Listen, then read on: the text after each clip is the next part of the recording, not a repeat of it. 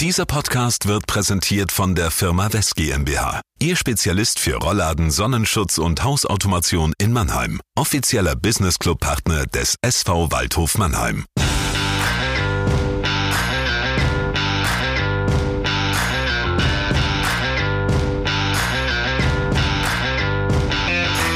Was Real Madrid kann, können wir schon lange. Herzlich willkommen zur zehnten Ausgabe des Buwe-Gebabbel. Oder wie man in Madrid sagen würde, La Decima. Mein Name ist Alexander Müller und mit mir im Studio ist mein lieber Kollege Thorsten Hof.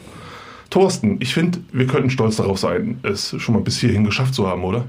Ja, absolut. Also zehn Ausgaben, das überrascht mich jetzt fast selbst ein bisschen. Aber ich habe mal gerechnet, wenn wir für jede Folge, die wir jetzt gemacht haben, einen Punkt in der Bundesliga gekriegt hätten, dann wären wir schon besser als Schalke.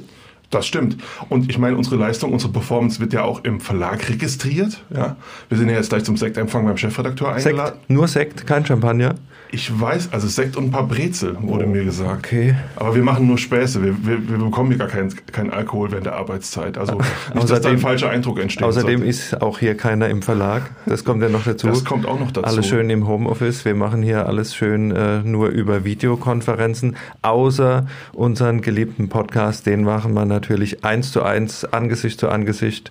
Und da freue ich mich immer alle zwei Wochen wie Bolle drauf, dass ich den Alex endlich mal wieder sehe. Oh, wie schön. Ja, siehst du mal. Ja, Mensch, Thorsten, also beim SV Waldhof, da knallen zwar noch nicht die Sektkorken, aber der Start ins neue Jahr ist ganz gut gelungen, wie ich finde. Der Abwärtstrend ist gestoppt. Wie siehst du es? Ja, das sind wieder die üblichen Müllerschen pauschalen Aussagen. Abwärtstrend gestoppt, genauso wie im Abstiegskampf angekommen. Ich glaube, wir müssen ein bisschen differenzieren vielleicht. Äh, der Abwärtstrend ist auf jeden Fall gestoppt, wenn wir auf die Punkte schauen, auch wenn wir uns äh, die Serie anschauen, die wir vor der Weihnachtspause hatten, die ja wirklich äh, gruselig war und Anlass zur Sorge gegeben hat. Jetzt nach der Weihnachtspause, wir sind gestartet mit dem 2 zu 2 gegen Ferl, dann der Arbeitssieg in Lübeck und jetzt noch das 1 zu 1 vom Sonntag in Uerdingen. Also im neuen Fußballjahr ungeschlagen. Insofern können wir das auf jeden Fall mal festhalten, dass dieser Trend gestoppt ist. Das gibt auch so ein bisschen Ruhe, glaube ich, im Club, in der Mannschaft, auch im Umfeld, dass da durchaus ein bisschen nervös war. Ich habe auch gehört, der Sportchef war ein bisschen äh, angefressen, weil ab und zu mal was zu lesen war, Abstiegskampf, Horrorszenarien. sowas? Ich weiß denn auch, äh, kann ich mir auch nicht vorstellen, wer sowas schreibt, aber ja. ja. es war dann ein bisschen Funkstille, vielleicht ändert sich ja das demnächst auch wieder ein bisschen, wenn sich die, die Frühlingssonne jetzt so langsam am Himmel zeigt, aber jetzt mal ohne Spaß, also wir sehen, dass jetzt so eine gewisse Trendwende zumindest da ist, auch was die Gegentore betrifft und äh, ja, das lässt uns jetzt doch den nächsten Spielen vielleicht ein bisschen entspannter entgegensetzen oder wie hast du jetzt den, den Auftakt gesehen? Ich sehe es ganz genauso. Also ich äh, finde, dass die, dass, wie ich eben schon formuliert habe, dass, dass jetzt erstmal der Abwärtstrend gestoppt ist, dass, dass man eine gewisse Stabilität gefunden hat, dass man die Mannschaft konsolidiert hat. Und ich glaube, darauf kam es jetzt in dieser Phase auch an. Wir sind uns, glaube ich, beide einig, dass fußballerisch da jetzt durchaus noch äh, erhebliche Luft nach oben ist. Aber es ging jetzt auch nicht darum zu glänzen, sondern es ging jetzt einfach mal darum, Ergebnisse zu holen, so in dieser ersten Phase. Und äh, das hat die Mannschaft geschafft. Und äh, von daher denke ich mal, man kann schon wieder ein bisschen optimistischer sein, als man das noch vielleicht nach dem 2 zu 2 gegen Fair sein konnte, dem Auftakt ins neue Jahr. Ja, das heißt jetzt aus dem Gröbsten ein bisschen raus. Äh, Abstiegskampf der ist aber weiterhin noch nicht so ganz entfernt, wenn man sich mal die Tabelle anschaut. Es sind nur fünf Punkte auf den ersten Abstiegsplatz. Jetzt hat äh, Duisburg am Wochenende gewonnen, Magdeburg hat auch gewonnen. Also da ist so viel Luft nach unten nicht. Also man, man sollte sich jetzt auch nicht zu sicher fühlen, was was. Auf äh, gar keinen Fall, auf gar keinen Fall. Da kann ich halt nur zu sagen, herzlich willkommen in der dritten Liga. Also ich meine, wenn der Waldhof alle drei Spiele gewonnen hätte, dann wären sie irgendwie Sechster oder Siebter und jetzt haben sie so eine ordentliche Punkteausbeute geholt. Fünf Punkte aus drei Spielen ist ordentlich, ähm, haben sich damit im Mittelfeld stabilisiert, aber von unten die Bedrohung ist immer noch da. Man hat zum Beispiel gesehen, so ein Team wie Bayern 2, die haben mal gerade eben so 4-0 in Halle gewonnen. Du hast schon die beiden Siege von Duisburg und Magdeburg angesprochen. Äh, der FCK steht noch dahinter.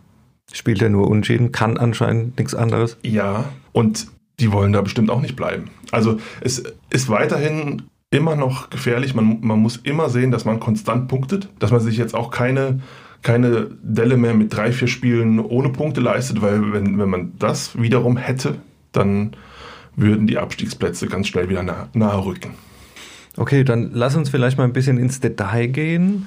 Wenn wir uns die ersten drei Spiele ansehen, Ferl 2 zu 2 nach einem 2-0 Vorsprung, würde ich klar sagen, und das hat auch äh, die Mannschaft und das Umfeld so wahrgenommen, das war war ein verschenkter Sieg im, im, Endeffekt einfach. Und was auffällig war, dass halt nach der Halbzeit oder gerade gegen Ende äh, so ein bisschen eine ordentliche Leistungsstelle reinkam, dass man den, den Eindruck hatte, der Mannschaft ist irgendwie der, der Stecker gezogen mhm. worden. Mhm. Es wäre fatal, wenn man das auf den körperlichen Zustand zurückführen müsste. Aber irgendwie hat es da so die letzten 20 Minuten nicht mehr gepasst und der Waldhof konnte ja sogar froh sein, dass er da nicht mit einer Niederlage vom Platz gegangen ist, was ja fatal gewesen wäre, also auch als Signal. So ist es ja. Also diese letzten 20 Minuten, die waren dann wieder so ein, schon so ein Stimmungskiller, aber äh, grundsätzlich glaube ich, dass man sagen kann, dass die richtigen Lehren und Konsequenzen aus der Phase vor Weihnachten gezogen worden sind, wo sie ja dann in drei Spielen elf Tore geschluckt haben. Es ist alles mal ein paar Meter nach hinten gerückt, die Reihen. Es ist alles ein bisschen stabiler geworden. Es wird konsequenter verteidigt auch. Es, es, gab jetzt auch nicht mehr diese unfassbare Kette von individuellen Fehlern in der Hintermannschaft, die man, die man vor Weihnachten. Dieser, dieser Hühnerhaufen Fußball, den wir da zum Teil. Genau, dann, ja. ja. Äh, der Torwart ist gewechselt worden. Auch eine sehr überraschende Entscheidung. Also wir sind, es deutete sich ja vor dem Feldspiel an. Klöckner hat äh, in der Pressekonferenz vor dem Feldspiel jetzt dem Jan-Christoph Bartels nicht unbedingt einen Vertrauensbeweis hinterhergeworfen und da war schon klar, oh, da könnte was passieren, aber eigentlich haben alle damit gerechnet, wenn er wechselt, dann, dann tut er den Markus Scholz rein. Und auf einmal steht Königsmann im Tor, ja. Eine Überraschung, eine Überraschung und ähm, der Dennis Tiano, Torwarttrainer, hat es hinterher erklärt damit, dass der Königsmann in der Zielverteidigung bessere Werte aufgewiesen habe als der Bartels. Das Ziel ist das Tor oder wie kann man sich das ich vorstellen? Ich gehe mal davon aus, das ist das Tor und dann hat er mehr Schüsse äh, abgewehrt. Ja, aber es war, es, ja, wie siehst du das? War dieser Torwartwechsel war der notwendig und ähm, hat er was gebracht? Also ich würde sagen, so ein Torwartwechsel oder wie es angegangen ist, man kann oder man muss natürlich versuchen, irgendeinen Impuls zu setzen, so wie die Spiele gelaufen sind vor der Weihnachtspause. Ob das jetzt unbedingt mit dem Torwartwechsel die geeignete Maßnahme war, sei mal dahingestellt. Vor allen Dingen, ich war auch auf deiner Linie und habe eher dann mit Markus Scholz gerechnet, weil wenn du einen Torwartwechsel machst, dann brauchst du vielleicht auch einen anderen Torwarttyp. Und Markus Scholz ist einfach ein anderer Torwarttyp, ist auch ein Führungsspieler, der von hinten mehr die Kommandos gibt, der vielleicht noch mehr vom, vom Selbstbewusstsein was ausstrahlt, der Rückhalt geben kann, allein schon von seiner Persönlichkeit her. Insofern hätte ich den Wechsel nachvollziehen können, indem ich sage, ich bringe jetzt einfach mal einen anderen Typ, einen anderen Typus, der auch äh, von der Ansprache irgendwie was anderes macht hinten. Timo Königsmann ist so ein bisschen ähnlich wie Jan-Christoph Bartels. Also ich sehe jetzt keine großen Unterschiede hat seine Stärken auf der Linie, starke Reaktionen, hat er im letzten Jahr schon gezeigt, hat im Waldhof da einige Spiele geholt. Ich finde ihn einen kleinen Tick fußballerisch schlechter als Battles. Insofern was das Thema Sicherheit von hinten raus betrifft, äh, ein Wagnis tatsächlich. Hat man dann auch in, in Lübeck gesehen. Das war ja teilweise grenzwertig, obwohl man da auch ein bisschen den Untergrund und äh, das Wetter mit einbeziehen muss, um ihm da mal ein bisschen Schutz zu geben. Aber ich sehe jetzt nicht den großen Unterschied zwischen diesen beiden Torhüter-Typen. Es ist gut gegangen, sage ich mal. Das eine Tor gegen Ferl konnte man diskutieren, ob der unbedingt rein muss.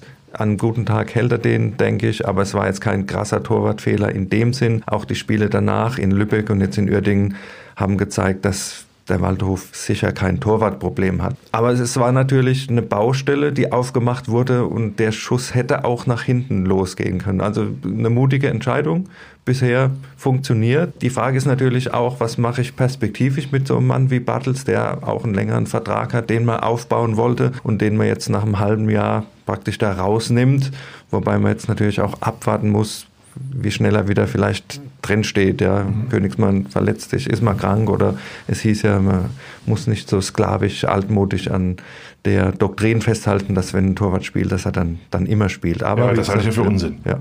Also ich bin ja ausnahmsweise komplett deiner Meinung, was, was diese Torwartdiskussion angeht, ja. komplett.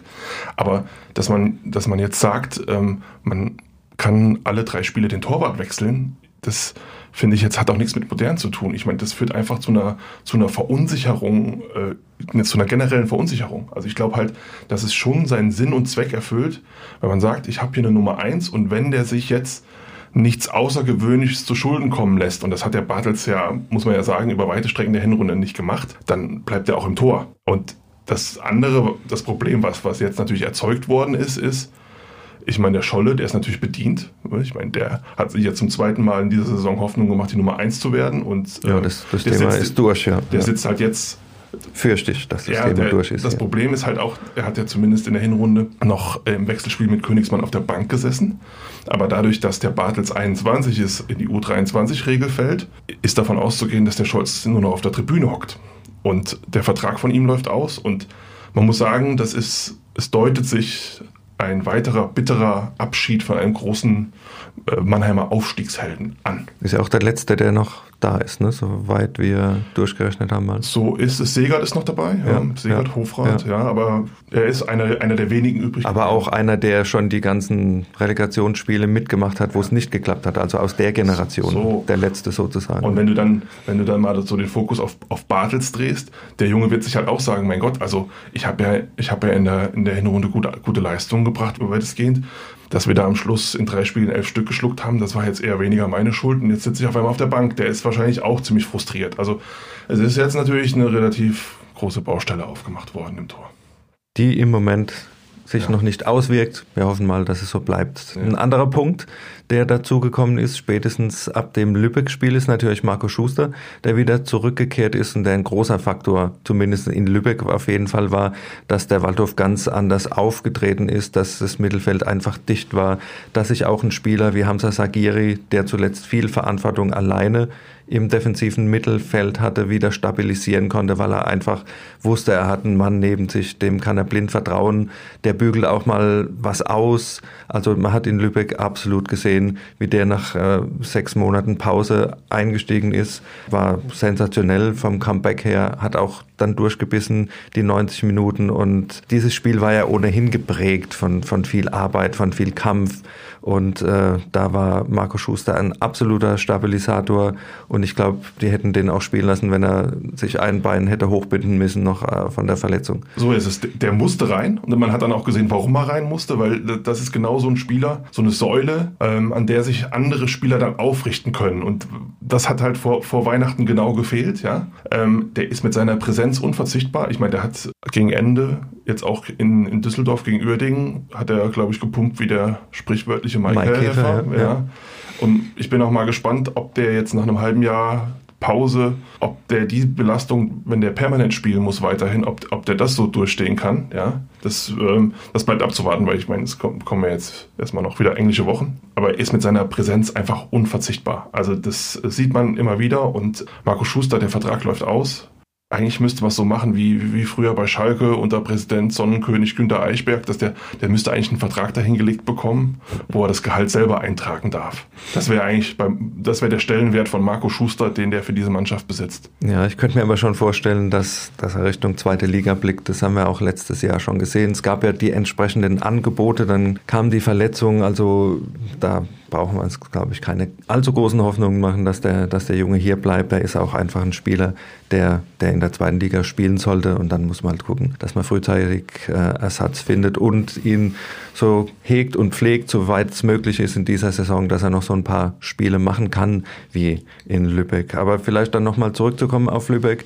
Der Untergrund war ja unter aller Kanone, aber das war vielleicht ein Vorteil, weil der Waldhof kennt das ja vom Alsenweg, von den Trainingsbedingungen ähnlich. Absolut, drauf, gut drauf eingestellt gewesen. gut drauf eingestellt gewesen. Also hier auch ein Dank an die Stadt Mannheim sozusagen, dass wir dementsprechend äh, schon simulieren konnten oder dass der Waldhof simulieren konnte, was in Lübeck auf ihn zukommt.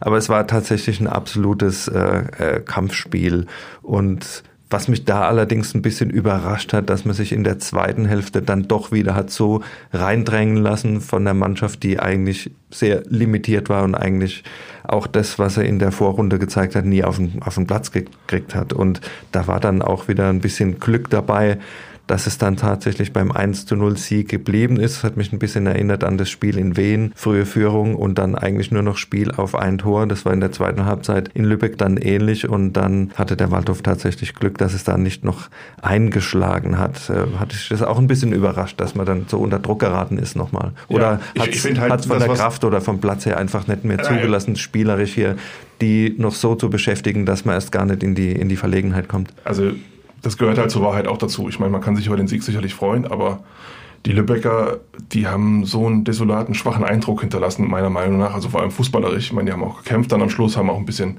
Übergewicht gehabt im, im zweiten Durchgang, aber die hat man jetzt schon zu einem guten Zeitpunkt erwischt. Ich meine, man kann, man kann sich noch erinnern, ich glaube im, im, Oktober, November haben die mal fünf Spiele am Stück gewonnen und äh, die hatten dann ja auch diese Corona-Fälle, wo das Waldorf-Spiel abgesagt wurde, wo der Bus schon in, in, fast in Lübeck war. Wir erinnern uns und die haben einen ziemlich schwachen Eindruck hinterlassen und dass sie dennoch den Waldhof in der zweiten Halbzeit ganz schön in die eigene Hälfte gedrängt haben, da muss man dann halt schon ein bisschen Wasser in den Wein schütten, dieses knappen Arbeitssieges. Und ehrlicherweise, ich habe es mir im Fernsehen angeschaut, also besonders unterhaltsam war das auch nicht. Hast du keinen Spaß gehabt? Äh, eher wenig. Eher wenig. Ja. Mir hat Spaß gemacht zum Beispiel, wie dann zum Schluss verteidigt wurde. Marcel Hofrath immer wieder ein Bein sich reingeworfen. Äh, Marcel Segert hat die Arme hochgerissen bei jedem geblockten Ball, wie in der NBA, wenn hier der Monsterblock anrauscht und vom Brett der Ball weggepowert wird. Das, das waren dann halt so Momente, wo du siehst hier, Arbeitssieg, Kampfsieg, Abstiegskampf. Die Jungs haben kapiert. Wie Abstiegskampf? Jetzt Abstieg, ja, jetzt fange ich auch damit an. Die Jungs haben kapiert, um was es geht auf jeden Fall und haben sich auch an solchen Aktionen hochgezogen. Und das, das war mal wichtig zu zeigen. Wir müssen auch mal eine gelungene Abwehraktion feiern und uns dementsprechend aufbauen. Das waren so Dinge, die Absolut. zuletzt vielleicht ein bisschen gefehlt haben. Genau, und das, das ist auch der entscheidende große Unterschied zu Vorweihnachten wo man halt da zum Beispiel bei 1860 München oder gegen Unterhaching, wo man ja fast abgeschenkt hat. Ja? Und jetzt ist da wieder Gegenwehr, jetzt, jetzt stimmt die Leidenschaft und man sieht, wenn diese Grundtugenden, wenn man die einbringt in der dritten Liga, dass man dann auch wieder Punkte holt. Das ist, äh, ist ein Automatismus fast. Gut, schauen wir vielleicht mal auf eine zweite Personalie, die wir in Lübeck bewundern konnten. Mohamed Guaida hat jetzt das äh, zweite Spiel in Uerdingen über 90 Minuten gemacht, stand auch in Lübeck in der Startelf hat in der zweiten Halbzeit so ein bisschen dazu beigetragen, dass der Waldhof ins Schwimmen gekommen ist, weil so das äh, Verteidigen ist, ist sein, seine Grund, Grundtugend nicht unbedingt. Also, also ist, ich finde, er ist bei, in, in Zweikämpfen, wenn der Gegner kommt, ist er in Zweikämpfen oft so, eine, wirkt er so wie so ein interessierter Beobachter der Veranstaltung. Also das muss man sagen. Ähm, War sogar ein Sicherheits Risiko dann im eigenen Strafraum zum Ende. In, in Lübeck schon. Ich habe dir ja geschrieben per WhatsApp, dein Mann muss raus. Ja, ja, ja, absolut. Äh, in, in Lübeck schon, aber dann wiederum jetzt in Uerdingen, wo er ja auch äh, das Tor erzielt hat, ja. Da war er defensiv immer noch, wo man manchmal gedacht hat, hm, aber er hat in der zweiten Halbzeit schon das Heft in die Hand genommen, er hat viele Ballkontakte gehabt und ähm, das Spiel halbwegs geordnet ich fand, das war eine der besseren Halbzeiten, die er bisher beim Waldhof gezeigt hat. Und zwar ein deutlicher Schritt nach vorne nach dem Lübeck-Spiel. Genau, und da werden wir vielleicht gleich noch drauf kommen, aber äh, Guaida wird wahrscheinlich auch in den nächsten Spielen gefragt sein. Ja, also ich sehe es ähnlich wie du. Ich habe ihn in Uerdingen stark verbessert gesehen. Ich mag ihn generell als Spielertyp, weil er ein technisch starker Spieler ist, weil er einen tollen Fuß hat, weil er Pässe spielt aus Situationen, wo du denkst, da kommt jetzt kein vernünftiger. Pass mehr raus, weil er klasse Fußgelenk hat, wo er dann doch nochmal einen Ball irgendwo hinschnippeln kann und auch das Auge hat. Er hat ja Erfahrung. Er hat in der zweiten Liga gespielt. Er ist international unterwegs gewesen. Also er ist ja kein, kein Blinder in dem Sinn, ja. Aber ich glaube, wenn er jetzt vielleicht dann auch wieder das Selbstvertrauen kriegt durch mehr Einsätze, weil in der Hinrunde war er kein Faktor, weil er vielleicht auch von der Geschwindigkeit nicht so in das Waldhofspiel mit reingepasst hat, dass wir von ihm jetzt vielleicht doch ein bisschen mehr erwarten können und dürfen und, und dass sich das jetzt noch ein ein bisschen, bisschen weiterentwickelt. Also da habe ich dann doch relativ große Hoffnung und vor allen Dingen, er, er wird müssen, habe ich die Befürchtung, weil wir haben es dann ja in Uerdingen gesehen, die Verletzung von Arianit Ferrati. Man hat ja über die Außenmikrofone gleich gehört, dass der Junge unheimliche Schmerzen hat und er ist jetzt ja keiner, der groß äh, Schauspieleinlagen hinlegt. Da hat man sofort gemerkt, da ist etwas äh, Schlimmeres passiert und das Thema Syndesmoseband. Ich habe es dir gestern, wir waren ja zusammen im Sonntagdienst und haben das beide zusammen geguckt. Ich habe es dir über zwei Schreibtische hinzugerufen. Das war auch so mein, mein erster Verdacht, wenn du die Zeitlupe gesehen hast. Er ist mit der Fußspitze im Rasen hängen geblieben, hat sich dann den, den Knöchel verdreht und dann wird es dann natürlich. Äh, ich, wusste gar nicht, dass, ich wusste gar nicht, dass du so eine orthopädische Grundausbildung hast. Ja, ich habe eine orthopädische Vorbildung. Ich habe auch mal den Fuß in Gips gehabt, irgendwie vor 35 Jahren. Insofern hat ah, mich das da schon okay. immer interessiert. Du kennst ja meine Handballer-Vorgeschichte und äh, ja. das sind ja die zarten Fesseln der äh, Sportler immer auch ein bisschen gefährdet, aber nochmal vielleicht auch für die, die es nicht wissen, Syndesmoseband, ein ganz heikles Ding. Da, wo dein Schienbein und dein Wadenbein ins Sprunggelenk auslaufen, da brauchst du natürlich auch ein paar Bänder, die das Ganze da unten zusammenhalten und das ist genau das Verbindungsglied zwischen Schien- und Wadenbein und wenn das durch ist, dann hast du ein Problem, dann wird nämlich dein Fuß total instabil und für einen Fußballer ist das natürlich eine Verletzung, die absolut äh, fatal ist. Du hast da ein schönes ja. Beispiel rausgekramt ja, heute Morgen. Ich habe ähm, hab das mal schnell gegoogelt und dann ist es mir auch wieder eingefallen.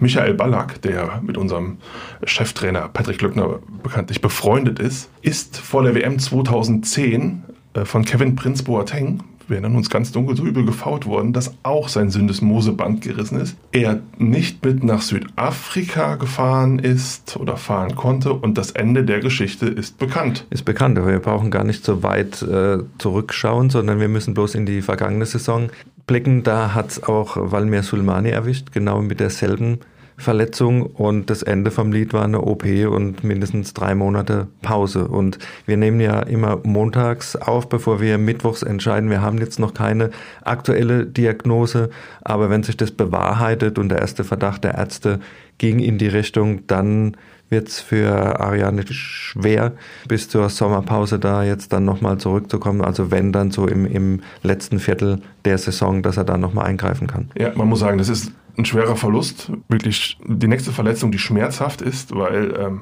Ferrati von seinem Spielertypen her ist er aktuell nicht eins zu eins zu ersetzen aus dem Kader. Ja, also es ist, er ist immer anspielbar, Standardsituation, Eckbälle, viel läuft über ihn, ist auch immer in der Lage, mal einen tödlichen Pass zu spielen, kann, sucht auch schon mal den Abschluss. Also Aus der Distanz diesen, schon ein paar Mal diesen, getroffen. Ja. Diesen klassischen Zehner gibt es nicht. Man, man kann jetzt vielleicht darauf hoffen, dass ähm, Guaida, dass sich seine Form weiter bessert. Max Christiansen ist ja jetzt wieder seit heute im Training, wie man hört. Wäre auch jemand, den man vielleicht als Achter oder als Zehner einsetzen könnte. Aber es ist, äh, es ist schon eine bittere Nachricht wieder. Josef Boyamba könnte auch ein bisschen vorrücken. Der hat jetzt seit der Weihnachtspause nicht mehr an die Leistungen anknüpfen können, wo er vor Weihnachten war. Vielleicht kommt jetzt durch mehr Spielpraxis oder mehr Einsätze von Beginn an wieder da ein bisschen mehr Dynamik rein. Es steckt ziemlich im Tief, muss man, muss man sagen. Also ähm, die letzten Spiele, die letzten Auftritte, die er hatte nach, nach Einwechslung, hat er jetzt keinen besonders guten Eindruck hinterlassen, wie ich fand. Aber Vielleicht muss man das dem Jungen auch mal zugestehen, der da irgendwie nach einem halben Jahr Pause aus der Regionalliga gekommen ist, ja. Dass, dass es da nicht äh, immer stabil so weitergehen kann, ist, ist in Ordnung. Wir, es ist ja insgesamt so, wir haben schon so mit so ein paar Formkrisen zu kämpfen. Ne? Das ist halt, wenn man sich den Rafael Garcia anguckt, der hat ein gutes Spiel gegen Ingolstadt gemacht und ansonsten war das auch ziemlich dünn. Von äh, Gillian Urcher hat man bis auf vereinzelte Aktionen jetzt auch noch nichts gesehen. Also naja, wir müssen mal abwarten. Auch von der Bank kommt im Moment nicht besonders viel Druck. So viel kann man, so viel kann man sagen. Aber das sind die Jungs, die es jetzt dann vorne richten müssen, natürlich. So ist es, ja. Wir haben immerhin einen Winterneuzugang dazugekriegt, allerdings in der Defensive. Marcel Gottschling ist jetzt von Viktoria Köln gewechselt, hat in der Hinrunde zehn Spiele gemacht, die auch immer durchgespielt. Deswegen war es fast ein bisschen überraschend, dass er jetzt den, den Wechsel zum Waldhof gewagt hat. Aber man hat ja auch rausgehört, er hat, äh, der Vertrag in Köln wäre ausgelaufen. Er hat jetzt hier in Mannheim die Perspektive gekriegt, über den Sommer hinaus sich auch äh, was aufzubauen und ist natürlich jetzt auch, wenn man die Verletzungsgeschichte von Jan-Hendrik Marx anschaut, ein guter Ersatz. Also finde ich eine sehr gute Lösung. A, Ersatz für Jan-Hendrik Marx, bis der wieder so weit ist. B, Marx ist ja auch ein Spieler, der immer wieder mit der zweiten Liga in Verbindung gebracht wird. Das heißt, wechselt der im Sommer, hat man zumindest mal einen sicher auf dieser Position. Mhm. Und Gottschling ist auch einer, den kannst du absolut sofort bringen. Der steht im Saft, der hat trainiert. Man hat auch gesehen, in Uerdingen reingekommen, da war jetzt kein Bruch irgendwie drin und er wird auch so als, als Mentalitätsspieler tituliert. Das heißt, auch einer, der mal dagegenhalten kann. Kann nicht schaden, ja. Der sich nichts mhm. gefallen ist in dem Sinn. Und in der Pressemitteilung war auch zu lesen vom Schienenspieler. Ja, äh, hat er, nicht, hat, er, hat er eine Modelleisenbahn? Oder hat vielleicht noch einen 450-Euro-Job bei der Deutschen Bundesbahn. äh, Schienenspieler, wo kommt das her? Ich habe auch mal geguckt, kommt aus dem Fachjargon. Guardiola hat es mal geprägt, von dem kennen wir ja, er wird am liebsten mit drei Abwehrspielern und dann sieben Mittelfeldspielern spielen. Das heißt also, das ist der hinten rechts, der Abwehrspieler, Mittelfeldspieler und Außenstürmer in einer Funktion ist, der praktisch die rechte Schiene hoch und runter rauscht, so wie das äh, Kosti jetzt im Moment macht. Ich wusste gar nicht, dass du so ein Taktik-Nerd bist. Ja, siehst du mal. Also das, ein bisschen, ja, du bist immer wieder für Überraschung gut. Bisschen schlau ja, gemacht, ja? Ja, wenn er, gut, aber er sollte vielleicht ab und zu auch mal von der Schiene ausweichen, wenn ein Gegenspieler kommt, aber also so, äh, so nach, nach hinten einrücken und so. Ich glaube, das kriegt er dann schon hin, ja? wenn, er, ja.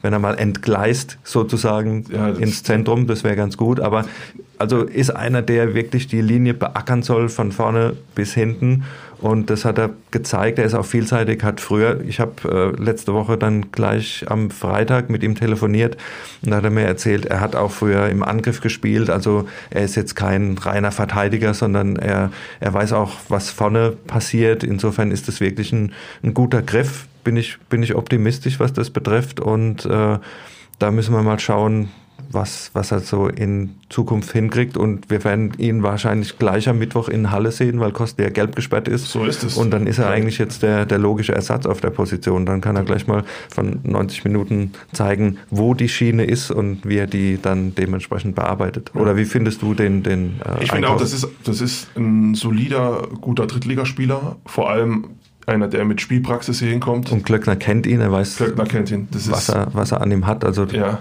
Da, kann man, da konnte man jetzt nicht viel falsch machen. Die Frage ist halt jetzt, äh, Manuel Stiefler, der, der braucht, den braucht man dann jetzt eigentlich ja nicht mehr. Der ist aber ist noch im Training und ist weiter beobachtet, ja. Ja, aber wenn man, wenn man gesagt hat, man holt vielleicht zwei Leute für die Defensive, dann braucht man jetzt eigentlich noch einen Innenverteidiger und mhm. keinen mehr, der rechts, äh, rechts, rechte Bahn spielt oder, oder defensives Mittelfeld. Nun, wir werden sehen, aber ich glaube auch, dass er jetzt in Halle schon äh, zum ersten Startelf-Einsatz kommt, was uns zum Ausblick bringt auf die kommenden Spiele. Und es stehen jetzt noch zwei englische Wochen an. Wir haben also jetzt am Mittwoch das Nachholspiel Halle, das ist noch Hinrunde in Halle. Dann geht es ähm, am Samstag zu Viktoria Köln und dann schon ein Blick auf die Woche darauf. Dann kommt am Dienstag der aktuelle Tabellenführer Dynamo Dresden ins leider wieder leere Karl-Benz-Stadion und es geht zum Abschluss dieser Woche zu Tükücü München. Thorsten, fangen wir mal gleich mal mit, mit Halle an. Ähm, was erwartet den Waldhof am Mittwoch in Halle? Ja, der Waldhof sollte sich auf jeden Fall nicht von dem letzten Ergebnis blenden lassen. Da hat es 0 zu 4 gegen Bayern 2 gesetzt, aber das ist so ein typisches Ergebnis, wie es irgendwie jede Mannschaft jetzt mal drin hat, dass man einfach so eine, so eine Klatsche kassiert. Und Halle ist ja auch eine Mannschaft, die bisher sehr stabil war, die seit der Amtsübernahme von Florian Schnorrenberg sehr stabil dasteht, mit Terence Boyd von den Torjäger hat, da wird sich auch jeder Zweitligist über den wahrscheinlich freuen und auch mit, mit dem äh, Julian Derstroff. Also sind es zwei absolute Ausnahmespieler für die dritte Liga. Wir erinnern uns im letzten Jahr am Anfang ganz oben angeklopft. Jeder hat auch Halle auf dem Zettel gehabt, Richtung Aufstieg, dann absolut abgestürzt und nach der Corona-Pause wieder durchgestartet, sich aus dem Abstiegskampf gerettet. Und wir erinnern uns in Halle hat ja auch die lange, lange Auswärtsserie des SV Waldhof mit, glaube ich, 32 Spielen ohne Niederlage geendet. Sehr kampfstarke Mannschaft, sehr organisiert, sehr sehr bissig, sehr giftig, sehr gallig, fängt vorne an mit, mit Boyd, der, der ständig auf den Füßen steht und der Trash Talk hier äh, äh, mitgibt. Und also das ist eine sehr, sehr unangenehme Mannschaft und da wird der Waldhof schon ordentlich dagegenhalten müssen, wenn sie was, was mitnehmen wollen. Aber es, das 0-4 gegen Bayern 2 zeigt ja auch, jetzt auch nicht unverwundbar. Nee, aber. Wenn man sich den Punktestand ja, anguckt, ja. ist es auch, das ist, ist, ist, jetzt so ein Gegner, den man gemeinhin so auf Augenhöhe sehen muss. Das, ja, ist, das ist ja die gleiche Kategorie wie Viktoria Köln eigentlich. Ich glaube, die haben jetzt, die haben, glaube ich, die gleiche Punktzahl wie Waldhof, 23 haben aus den letzten zehn Spielen haben sie einen, einen Sieg nur geholt. Du sprichst von Köln jetzt. Viktoria Köln, ja, ja, ja klar. Ich habe den Bogen zu Viktoria mhm. Köln geschlagen. Sind eigentlich so als Geheimfavorit in die Saison gegangen. Viele hatten die auch auf dem Zettel, oh, wenn, wenn es bei denen läuft. Haben ja Marcel Risse geholt, großer Name vom ersten FC Köln. Saß jetzt zuletzt auch noch auf der Bank, aber sind jetzt auch in so einen Abwärtsstrudel reingeraten Mike Wunderlich, Kapitän, hat gesagt, ähm, wir haben jetzt zuletzt die Bilanz eines Abstiegskandidaten gehabt und die reden wir auch, Abstiegskampf, wie du hast gehört. Und ähm, ist eigentlich auch ein Spiel, in dem, in dem der SV Waldhof punkten kann. Also zumindest in der aktuellen Verfassung, wie er den Gegner präsentiert bekommt. So wie in Uerdingen jetzt auch. Wir haben es gesehen am Sonntag erste Halbzeit Probleme gehabt mit dem Anlaufen irgendwie. Da hatten wir gesehen, dass die beiden Stürmer ordentlich angelaufen sind, aber die Reihe da hinten irgendwie das, aus sicherer Distanz beobachtet hat und als die zwei überspielt waren, hat man Probleme gekriegt. Auch insgesamt war das dann vom Chancen plus eher Richtung Uerdingen. Also man sollte es nicht, nicht ganz so passiv reingehen vielleicht äh, ja, oder also mit ein bisschen geschlossener. Ja, also mit dem ja. Pressing wäre der. Pep Guardiola bestimmt nicht zufrieden gewesen, was da, nee. was da fabriziert wurde. Das muss, muss man ehrlicherweise sagen. Ja. Hinten raus, glaube ich, das, da haben, hat dann die Mittelfeldreihe auch nachgeschoben und ähm, da war das, sah das ein bisschen besser aus. Ja. Bei Oeding, wenn man kurz darauf zurückkommt, fand ich halt auch interessant, dass die, obwohl es ja diese ganzen Schlagzeilen gab mit dem Ponomarev-Rückzug und ob sie überhaupt weiterspielen, die haben ja dagegen gehalten. Also die haben jetzt nicht, da waren jetzt keine Erscheinungen, dass man, dass man sagen muss. Das Spiel geht eh aus der Wertung so, und äh, was und, soll's und wir, ja. wir, wir, schenken ab. Also das war und das war das war auch interessant, ja. Nun, ja, wir haben die beiden Spiele jetzt Halle und, und Viktoria Köln schon angesprochen, dann haben wir Dynamo Dresden. Was wäre das für ein Fußballfest? Dynamo Dresden kommt nach Mannheim, ja. Das war ja schon im Hinspiel. 15.000 Zuschauer werden war ja dort. Bekommen, ja. Wir ja. Waren, es waren 10.000 Leute im Stadion beim Hinspiel, die auch schon ordentlich Stimmung gemacht haben. Der Waldhof war da lange auf Augenhöhe, hat dann zum Schluss natürlich ordentlich Druck gekriegt, dass ja. das 1 zu 1 dann gefallen ist. Aber man hat gesehen, so eine Mannschaft ist auch nicht unverwundbar. Oder ja. wie siehst du die Dresdner bisher? Die Klar Dresdner stehen souverän mittlerweile sind, oben. sind Tabellenführer, aber sie spielen jetzt auch nicht in ihrer eigenen Liga, was manche so geglaubt haben, nachdem die äh, doch sehr hochkarätig eingekauft haben, unter anderem den Philipp Hosiner im Sturm, ähm, sind Tabellenführer, werden ihrer Favoritenrolle auch oft gerecht, aber sie haben auch immer wieder mal so Spiele dabei, kann mich jetzt erinnern, neulich haben sie bei Türkgücü München verloren. Also es ist so ähm, auch noch nicht so hundertprozentig stabil. Kommen jetzt auch, haben jetzt... Äh, Aus der Corona-Pause? Genau, äh, Kauczynski, auch früher beim, beim KSC gewesen, äh, hat, hat jetzt auch Corona gehabt, hatten jetzt auch Spielabsagen. Und da wird man dann auch mal sehen, in, in was für einer Verfassung die sich hier in Mannheim präsentiert. Aber ich bin, nochmal drauf zurückzukommen, ich bin ja trotzdem traurig, dass so, das, ist wirklich so ein Spiel, wenn da keine Zuschauer sind. Ich meine, wir dürfen ja noch ins Stadion, aber das ist ja dann so, da ist kein Mensch. Und nee, müssen, Spaß macht das keinen. Ja, und wir müssen ja dann, da muss man ja teilweise ums Stadion rumlaufen mit der Taschenlampe, damit man, damit man dann reinkommt. Also es ist, es ist schon äh, sehr bitter. Dann haben wir zum Schluss dieser Serie, bis wir wieder mit dem Podcast da sind, noch Türkgücü. Ist ja auch eine ja, ja, sehr, haben uns ja veräppelt. sehr, lustige, sehr lustige Begebenheit. Da hieß es ja auch schon, die Lichter gehen aus und äh, Spielbetrieb wird eingestellt und äh, der, der Geldgeber hat ja da gesagt, ja, hat jetzt irgendwie keine Lust mehr. Auf einmal, letzte Woche kam die Meldung, ja, nachdem die, die ersten Spiele jetzt gut gelaufen sind, wir beantragen Lizenz für die zweite Liga. Also da muss man sich schon ein bisschen veräppelt vorkommen. Ne? Ja, das ist, also ich meine, der große ist, Bluff der, der dritten Liga. Das ist ja unglaublich. Erinnerst du dich damals äh, French Open, wo Michael Chang gegen Ivan Lendl gespielt hat? ja. Da hat er, da hat er ja auch aufgeschlagen, der hat von unten aufgeschlagen, hat auch so getan, aber ja. ich kann nicht mehr, ja. Und dann hinten raus ist er wieder gerund, gerannt wie ein junges Reh. So ein bisschen ist es auch bei, bei Türkgücü so.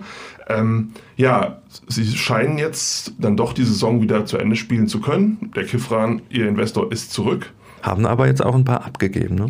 Haben, haben jetzt auch ein paar abgegeben. Also anscheinend haben. muss da doch vielleicht ein bisschen nachgelegt werden. Wir haben jetzt ja öfter gehört, Nachlizenzierung diese Woche wird ja für einige Clubs kritisch.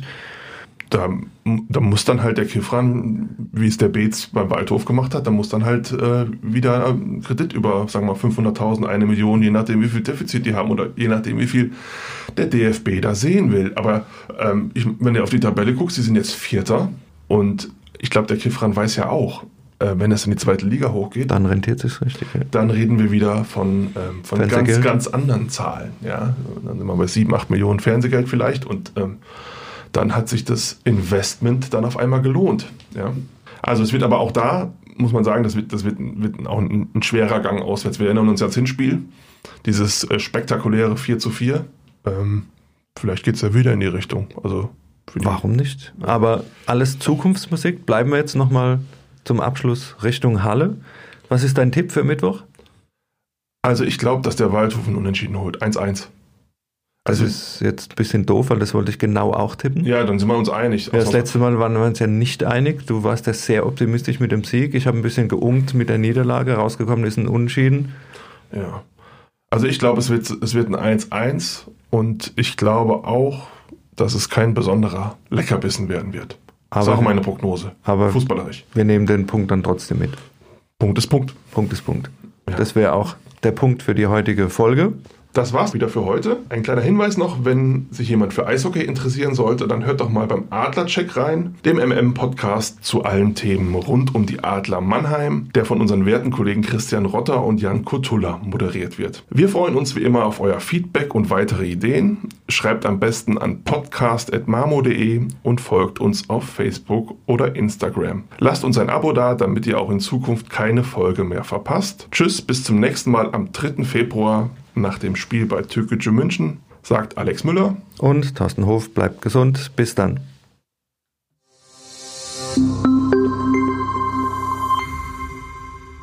Ein Podcast des Mannheimer Morgen.